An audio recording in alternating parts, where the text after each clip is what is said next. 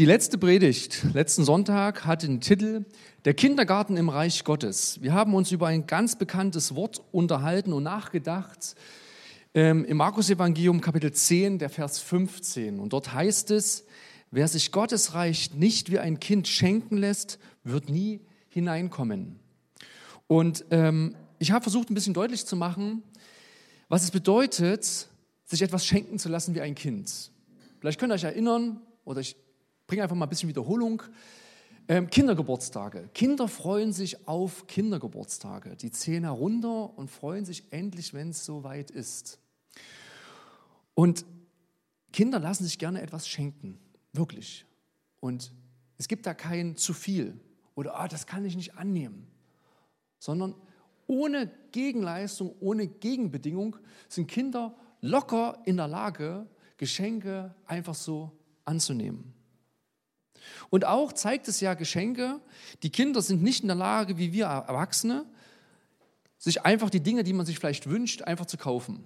Also unser Sohn hat jetzt kommende Woche Geburtstag und unsere Tochter hat dann übernächste Woche Geburtstag und ich kann beispielsweise, mein Sohn hat schon mal eine Einkaufsliste bereitgestellt, welche Dinge er sich alles wünscht. Gesamtwert über 300 Euro. Ja, steht alles da, kann ich an anlegen, brauche ich einfach nur eine Bestellung abschicken, drücken so ungefähr. Also da gibt es kein zu viel. Und wahrscheinlich würde ihm auch noch viel mehr einfallen. Aber es gibt wirklich einen Unterschied zwischen, mich, zwischen mir als Vater oder wir als Eltern und unseren Kindern. Wenn ich mir was wünsche, könnte ich es mir wahrscheinlich auch kaufen. Ein Kind ist irgendwie da abhängig von den Eltern. Und das sind Gedanken, die Jesus oder wo, wo die hier drin stecken, dass wenn wir das Reich Gottes wie ein Kind annehmen, geht es darum, eigentlich klarzumachen, ich bin abhängig von diesem Jesus. Und ich kann das annehmen, ohne eine Gegenleistung zu bringen. Ich kann mich einfach beschenken lassen. Und das ist eigentlich so ein genialer Gedanke, sich beschenken zu lassen. Und ich will dir heute zeigen, das habe ich letztes Mal schon erklärt, wie schwer das eigentlich ist, sich beschenken zu lassen.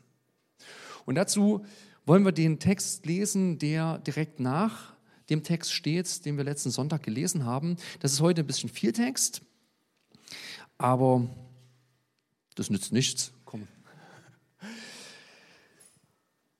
Und als er, also Jesus, hinausging auf den Weg, lief einer herbei, kniete vor ihm nieder und fragte ihn, guter Meister, was soll ich tun, damit ich das ewige Leben ererbe?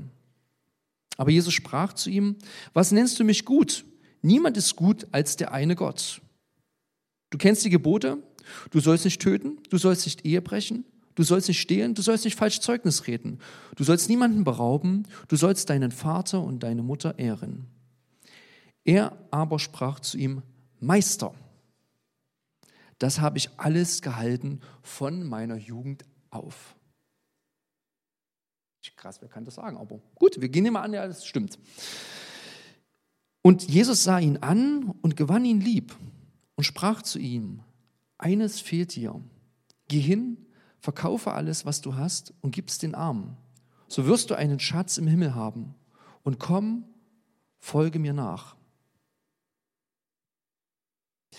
Er aber wurde betrübt über das Wort und ging traurig davon, denn er hatte viele Güter. Und Jesus sah um sich und sprach zu seinen Jüngern, wie schwer werden die Reichen in das Reich Gottes kommen. Die Jünger aber entsetzten sich über seine Worte. Aber Jesus antwortete wiederum und sprach zu ihnen, liebe Kinder, wie schwer ist es, ins Reich Gottes zu kommen. Es ist leichter, dass ein Kamel durch ein Nadelöhr gehe, als dass ein Reicher ins Reich Gottes komme. Sie entsetzten sich aber noch viel mehr und sprachen untereinander, wer kann dann selig werden? Jesus sah sie an und sprach, bei den Menschen ist nichts unmöglich, aber nicht bei Gott. Denn alle Dinge sind, bei, sind möglich bei Gott. Da fing Petrus an und sagte zu ihm, siehe, wir haben alles verlassen und sind dir nachgefolgt. Jesus sprach, wahrlich, ich sage euch, es ist niemand, der Haus oder Brüder oder Schwestern oder Mutter oder Vater oder Kinder oder Äcker verlässt um meinetwillen und um des Evangeliums willen, der nicht hundertfach empfange jetzt in dieser Zeit Häuser und Brüder und Schwestern und Mütter und Kindern und Äcker mitten unter Verfolgungen und in der kommenden Welt das ewige Leben. Viele aber werden die Letzten sein, die die Ersten sind, und die Ersten sein, die die Letzten sind. Was mich wirklich bewegt hat an diesem Text, ist die Reaktion der Jünger. Sie entsetzten sich. Also müssen wir mal vorstellen, da kommt einer zu Jesus, der ihn, der sich niederkniet, der Meister sagt und sagt mir, Jesus, wie kann ich wirklich ewiges Leben haben? Dahinter steckt wirklich eine ernsthafte ähm, Frage oder Bedürfnis. Und es steht auch dort, Jesus gewann ihn lieb. Und dann zack, pass auf, jetzt aber das. Und dann stehen die Jünger daneben und sind völlig entsetzt von dem, vielleicht wie Jesus hier ähm, handelt, wie Jesus hier diesen Menschen begegnet. Auf der anderen Seite dachte ich mir, die Jünger könnten doch ganz anders reagieren.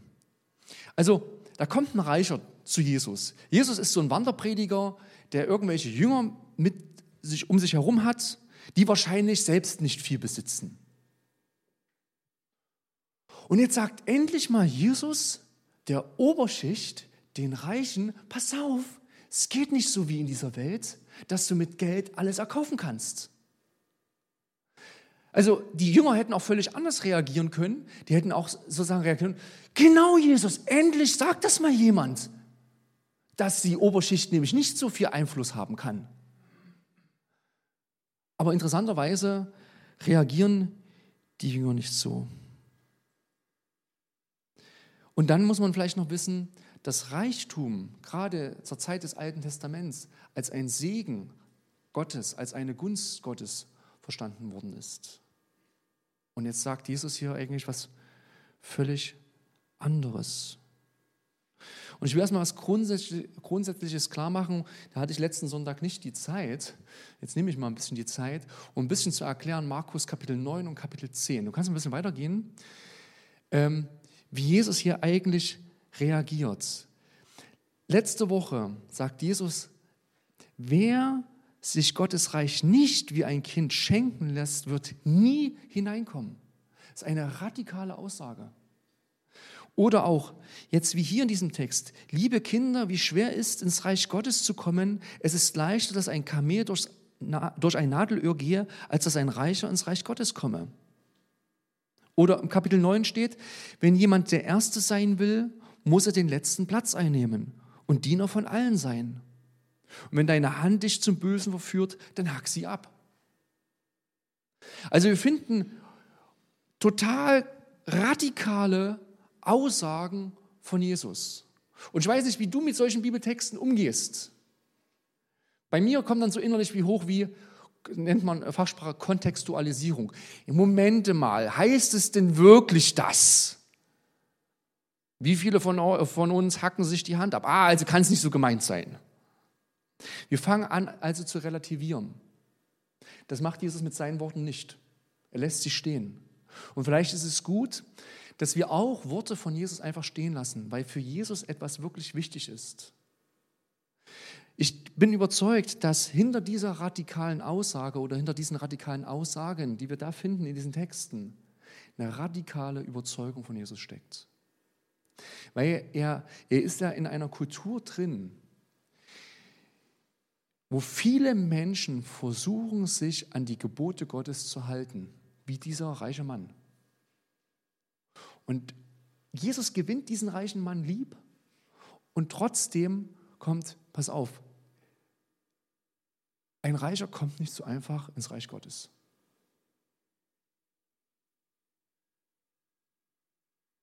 Und ich sage euch, wenn die Jünger entsetzt sind, die wahrscheinlich nicht so viel hatten,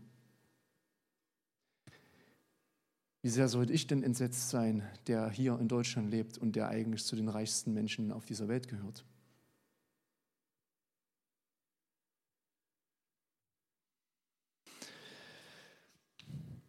Heute geht es ums Geld.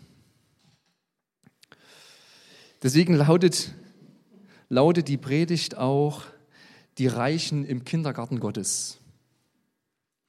So, und ich will erstmal vielleicht erklären, also die Frage ist ja, ist Geld die Wurzel allen Übels. Und ich will erstmal erklären, nein, das ist nicht immer so. Und der Text, also diesen Zitat aus dem, aus dem Neuen Testament, Geld die Wurzel allen Übels, korrekt steht dort, die Geldliebe ist die Wurzel zu allen Übel. Weil es gibt erstmal grundsätzlich, wenn wir über das Thema Finanzen, über das Thema Geld sprechen, positive Aspekte. Weil, wenn es kein Geld geben würde, hätten wir echte Probleme. Stell dir vor, ich bin Gärtner, pflücke meine Äpfel brauche neue Schuhe, gehe zum Schuster und sage, hey Schuster, ich brauche neue Schuhe. Und da sagt der Schuster, was hast du denn für mich? Ich habe Äpfel. Dann sagt der Schuster, tut mir leid, der andere Gärtner war auch gerade da und hat eine Tonne Äpfel abgegeben. Ich brauche keine Äpfel. Geld führt dazu, weil es ein allgemeines Tauschmittel ist oder ein universelles Tauschmittel, dass wir miteinander sozusagen Dinge, Waren tauschen können. Und deswegen ist das ein großer Vorteil, wenn wir sozusagen ein Mittel haben, wo wir einen Wert bilden können und wir können damit sozusagen Handel treiben. Und genauso ist das Geld eigentlich eine Voraussetzung, dass wir uns spezialisieren können, dass es spezielle Berufe gibt. Also ähm, spezieller Beruf. Wer hat von euch einen speziellen Beruf? Lehrer ist kein spezieller Beruf. Ähm, der, der, ich, ich wollte eigentlich in die Medizinsprache, ich brauche mal einen Fach, äh, einen richtigen Spezialisten im, im medizinischen Bereich. Äh, Nochmal bitte. Jetzt hast du mich ertappt, ich weiß nicht mal, was das ist.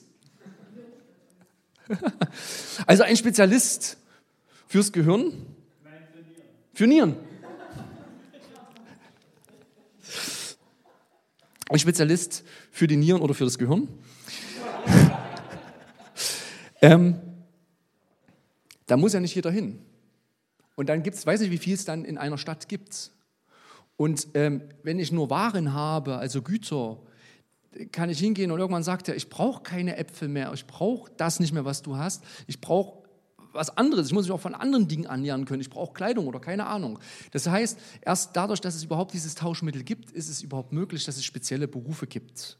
Und genauso ist es so, dass wir eigentlich ein universelles Vertrauen aufbauen können über Geld. Also durch Geld können wir Menschen oder können sich Menschen begegnen, die sich sonst nicht so begegnen würden und es findet Warenaustausch statt. Also schreib irgendjemand an, der hat etwas für mich und dann überweise ich den Geld, dann kriege ich die Ware, obwohl ich die Menschen nie gesehen habe.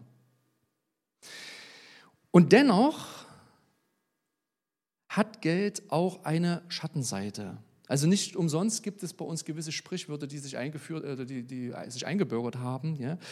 Bei Geld hört die Freundschaft auf. Oder über Geld redet man nicht.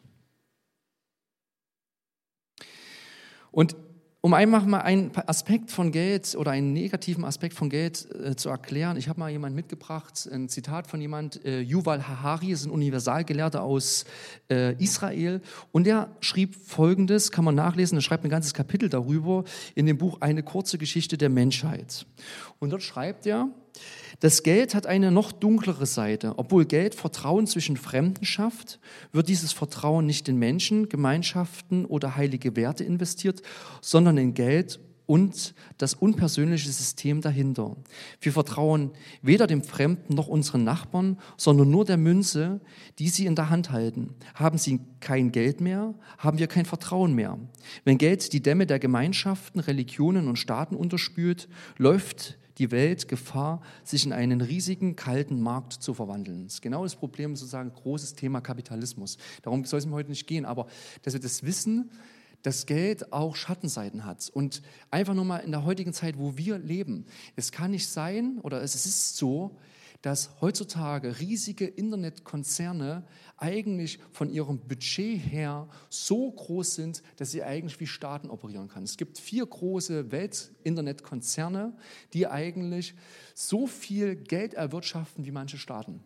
Und die natürlich dann auch so einen Einfluss und so eine Macht haben wie gewisse Staaten. Gut, ob es Jesus darum ging, aber vielleicht ist es uns wichtig, einfach was mitzunehmen, was auch im Heute ist, wenn wir beispielsweise mit Geld ganz alltäglich zu tun haben.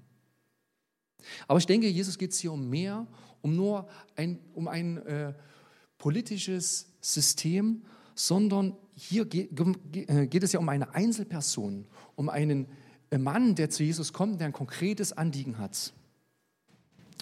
Und dieser Mann, der hat vieles gemacht, der hat vieles erreicht. Und jetzt sagt Jesus zu ihm, pass auf, eine Sache musst du nur machen, gib alles weg. Und ich denke mir, das ist so radikal. Jesus, warum verlangst du das? Das ist doch jemand, der offen ist, der eigentlich eine gute Intention hat. Aber eine gute Intention reicht manchmal nicht aus. Und deswegen bringt ja auch das, äh, das Bild vom Kamel, könnt ihr euch das mal vorstellen, ja, ihr habt eine Nadel mit einem Nadelöhr dran und versucht da ein Tier durchzuquetschen. Da passt den Kamel nicht durch, da passen die meisten Tiere nicht durch. Und sagt, das, das geht nicht. Und warum geht es nicht? Ich denke, was, was, welche radikale Überzeugung Jesus dahinter hat, ist, dass Menschen aufgrund ihrer Kraft, aufgrund ihres Tuns, aufgrund ihrer Möglichkeiten nicht ins Reich Gottes kommen können. Ich schaffe es nicht von mir selbst aus, ins Reich Gottes zu kommen. Ich schaffe das nicht. Und ich glaube, das will er diesen jungen Mann klar zu machen. Du schaffst es nicht aufgrund der Regeln, die du eingehalten hast und aufgrund deines Geldes, dass du ins Reich Gottes kommst. Du musst es dir schenken lassen. Und da sind wir bei dem Thema sozusagen vom Text davor. Etwas anzunehmen, etwas sich schenken zu lassen. Nicht auf meinen eigenen Stand ähm, zu bauen und sagen, ich habe etwas geleistet, sondern ich soll empfangen. Weil es gibt einen maßgeblichen Unterschied zwischen mein Tun und der, der ich bin. Wir definieren uns ganz stark in unserer heutigen Zeit über unser Tun. Was wir leisten, zeichnet uns aus. Von klein auf hören wir, das hast du toll gemacht auf Grundlage eines, einer Handlung, einer Tat werde ich gelobt, aber nicht, weil ich bin. Und deswegen ist es ein Grund, es ist ein Unterschied, ob ich denke, ich kann in das Reich Gottes kommen aufgrund meiner Tat. Und das ist was Fundamentales, wo jetzt Jesus hier, ich sage mal, alles zerreißen will, die Gedankengebäude, die es zur damaligen Zeit gab. Weil Religion ist aufgebaut in, in einem Tun-Kontext, nämlich ich tue etwas, ich opfere etwas und dann empfange ich oder erhalte ich etwas. Und sagt Jesus, das kannst du vergessen. In dieses Reich, was ich dir vorstelle, worin ich lebe, kommst du nicht einfach rein, weil du etwas getan hast. Und da müssen wir vielleicht unsere Gottesvorstellung noch abstreifen, weil wir davon stark geprägt sind. Gott, lieber Gott, tu mir bitte was Gutes und ich tue auch anderen Leuten etwas Gutes. Wir sind oft in dieser Zwickmühle drin, in diesem Zusammenhang, anderen Menschen etwas Gutes zu tun, um vielleicht selbst etwas Gutes zu erhalten.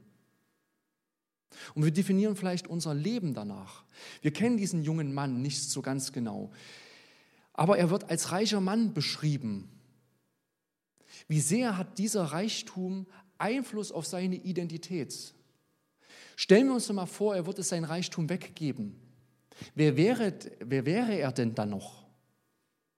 Welchen Einfluss hätte er dann noch in seiner Kultur?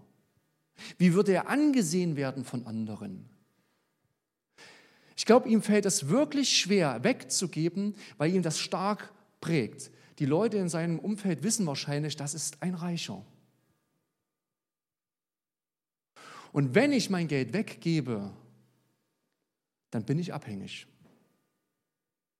Und wisst ihr was? Kinder, Kinder haben damit gar kein Problem. Wir zahlen monatlich Taschengeld aus. Ich kann gar nicht so schnell gucken, wie das Taschengeld weg ist. Ich denke mir, boah, ich habe das so hart erarbeitet. Ich bin ja Lehrer, ich muss hart arbeiten. Ich habe das hart erarbeitet und dann, pff, da haben Kinder kein Problem mit. Kinder haben kein Problem, abhängig zu sein. Die geben das ganze Geld aus und kommen dann wieder, Papa, äh, können wir wieder Süßigkeiten haben? Aber wir, wir haben doch geschafft, durch unsere Leistung etwas aufzubauen. Wir wollen uns doch nicht abhängig machen. Und ich glaube, das ist wirklich das, die Schwierigkeit oder die Herausforderung, und die Frage ist, und das, das hat wirklich was mit Identität, mit meiner, mit meiner Person zu tun, wer bin ich, wenn ich nichts mehr tun kann? Wer bin ich, wenn ich nicht mehr gelobt werde für das, was ich gut kann. Der Theologe Jürgen Meutmann, den ich sehr schätze, sagte dazu Folgendes. Wer den Sinn seines Lebens nur in seiner Brauchbarkeit und Nützlichkeit findet, kommt notwendig in Lebenskrisen. Wenn in Krankheit und Kummer ihm alles und er sich auch selbst nutzlos und unbrauchbar vorkommt. Oder ich ergänze vielleicht sogar noch, anderen zur Last fällt. Wer bin ich, wenn all das wegfällt, was ich vielleicht leisten kann? Und sagt Jesus, darum geht es eigentlich. Ins Reich Gottes kommst du nicht auf Grundlage von deinem Tun, sondern du musst es dir schenken lassen wie ein Kind. Und das heißt zu vertrauen. Und das ist heute ist eben das Geld das eine Thema, aber es ist, es ist ein Thema, was für viele Bereiche in unserem Leben steht, wo wir überlegen können, kann ich davon loslassen oder brauche ich das unbedingt?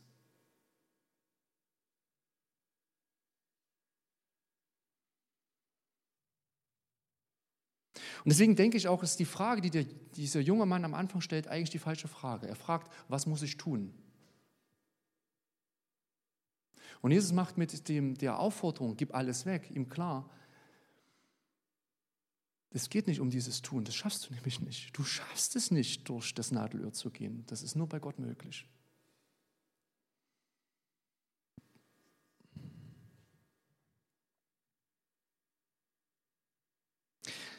Wisst ihr, Geld öffnet viele Türen, aber nicht die Himmelstür.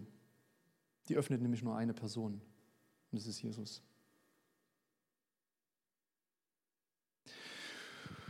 Das Thema lautet ja, die Reichen im Kindergarten Gottes. Können wir glücklich sagen, vielleicht, Dave, das geht gar nicht an meine Adresse, wenn du mein Vermögen sehen würdest, das ist lächerlich. Ja, ich kann dir mein Konto auch zeigen, das ist lächerlich.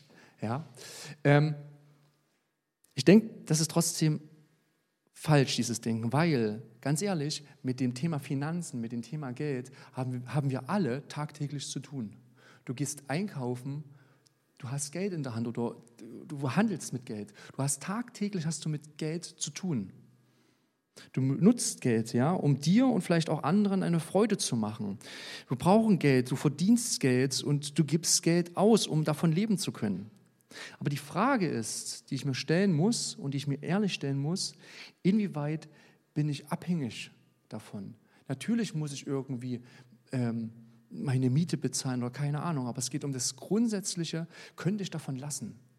Weil das ist das, was im Timotheusbrief äh, steht, die Geldliebe ist die Wurzel allen Bösens. Und deswegen kann ich, kann ich das einfach freizügig abgeben. Und da bin ich selbst im, in einem Lernfeld. Also ich war erst neulich mit meiner Frau unterwegs und wir hatten eine, eine, eine, Beratung besucht und meine, das kostet richtig viel Geld. Und meine Frau direkt, ey, Schatzi, das müssen wir jedem Kind äh, nach fünf Jahren Ehe schenken. Und bei mir geht sofort das Konto an. Ja, das ist eine gute Investition. Kann ich das großzügig weggeben? Und ich will dir einfach, weil ich denke, hm, das Thema kann man sowas von praktisch handhaben, auch bei uns heute. Also die, die, die, den Grad, den ich gerade versuche zu machen, ist, eigentlich will ich dir kein schlechtes Gewissen machen. Auf der anderen Seite ist es ein radikales Wort, das Jesus gibt. Und wir können uns drin prüfen, wo stehen wir und wie gehe ich ehrlich mit dem Thema Geld um. Und wenn das Thema Geld nicht dein Thema ist, dann nimm dir ein, Thema, ein anderes Thema, wo du einfach zu knaubeln hast und wo du merkst, das, das bestimmt mich oder das soll, also, dann merke ich innerlich, das macht etwas mit mir und kann ich das abgeben wie ein Kind. Und kann sagen, Jesus, ich brauche eigentlich nur dich. Ein Experiment. Du kannst heute sehr, sehr praktisch nach Hause gehen, wenn du ein Pragmatiker bist. Und das erste ist, geh doch mal mit offenen Augen durch deine Wohnung und überlege dir die Dinge, von denen du dich schwer trennen kannst. Was würde dir schwer fallen, wegzugeben? Es gibt ja so, also dieser, dieses Konzept, was dahinter steckt, ist das Konzept des Minimalismus. Gibt auch einige Dokus drüber, die dann sagen, ich schaffe es eben mit zehn Kleidungsstücken, ich weiß gerade die Anzahl nicht, äh, zurechtzukommen. Mehr brauche ich nicht. Manche sind da schon bei den Schuhen komplett überfordert. Ja? Nur zehn Schuhe wäre schon eine Herausforderung. Aber überleg doch mal, was du dir alles ansammelst. Und ich muss ja sagen, ich finde das manchmal erschreckend, weil wir haben ja die Gewohnheit, die Dinge, die wir besitzen, auch in einem Zustand irgendwie herzustellen, dass sie schön sind oder dass sie, ja, es ist eine Wohnung, eine Wohnung muss geputzt sein, dann hast du ein Auto, dann musst du das Auto mal putzen, dann hast du vielleicht einen Garten, dann hast du ein Motorrad, dann hast du all die Dinge und die, kosten, die haben auch eine unwahrscheinliche Verantwortung. Kann ich mich davon trennen? Was brauche ich wirklich in meinem Leben? Und der zweite praktische Tipp ist, rede doch mal mit jemandem über deine Finanzen. Mit deinem Partner oder mit einem Freund. Und stell dir mal die Frage, wer darf, wer darf das wirklich in deinem Leben dir etwas im Punkto Finanzen reinreden? Wer darf dir da was sagen? Von wem lässt du dir etwas sagen? Also ich habe jetzt gelesen diese Woche in dem Buch, dass manche Ehepartner nicht mal wissen, was der andere verdient. Man redet ja nicht über Geld. Aber das ist, das ist so wichtig, über, über dieses Thema zu reden und miteinander ins Gespräch zu sein. Auch wo setzt man Prioritäten und wo gibt man vielleicht auch großzügig ab. Und das, der dritte Punkt ist, praktisch werden. Also der erste Punkt sind so, so theoretische Fragen, äh, sich zu reflektieren, oh, ja, das könnte ich abgeben, ne, das kann ich nicht abgeben, das fühlt sich noch gut an, das brauche ich noch. Und man hat über Finanzen geredet und es ändert sich nichts. Ich glaube, der, der eigentliche Test ist, etwas in die Hand zu nehmen, was für mich wertvoll ist und es auch abgeben zu können und es auch zu machen. Und deswegen Spende beziehungsweise gib ab. Ich glaube, dass im Alten Testament gibt es das Prinzip des Zehnten. Und ich glaube, das Prinzip des Zehnten ist nicht für Gott da, sondern ist für die Menschen da. Damit wir eigentlich lernen, umzugehen mit unserem Geld, ob wir in der Lage sind, ähm, freizügig und großzügig von den Ressourcen, die wir haben, abzugeben. Das hat nämlich was mit meinem Herz zu tun. Also gerade vielleicht, wenn ich verdiene, boah, jetzt muss ich noch abgeben. Ja, du darfst sogar abgeben. Es darf eine Herzenseinstellung werden, dass ich nicht von Geld abhängig bin. Stell dir die Frage, wie viel Vermögen brauchst du wirklich? Was kann ich alles weggeben? Fällt mir das schwer? Oder ab morgen, Ab morgen sind es noch 60 Tage bis zum Jahresende. Du könntest dir überlegen, wie du nicht das nächste Jahr gut startest, sondern wie du dieses Jahr gut endest. Vielleicht sich mal eine Jahresbilanz zu nehmen. Was haben wir denn dieses Jahr? Was war denn da alles? Welche Ausgaben oder keine Ahnung, damit man mal ein Gefühl bekommt, wie gehe ich denn mit meinen Finanzen um? Und kann ich vielleicht dieses Jahr, obwohl es so chaotisch ist, gut beenden? Du hast noch 60 Tage Zeit. Und das kannst du auf das Thema Finanzen nehmen, das kannst du auf ganz andere Themen nehmen. Versuch doch dieses Jahr gut zu enden.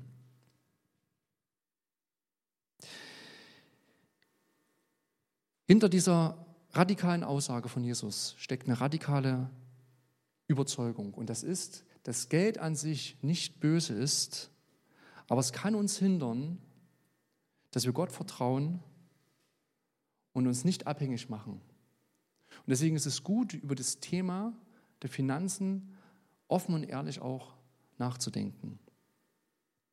Amen.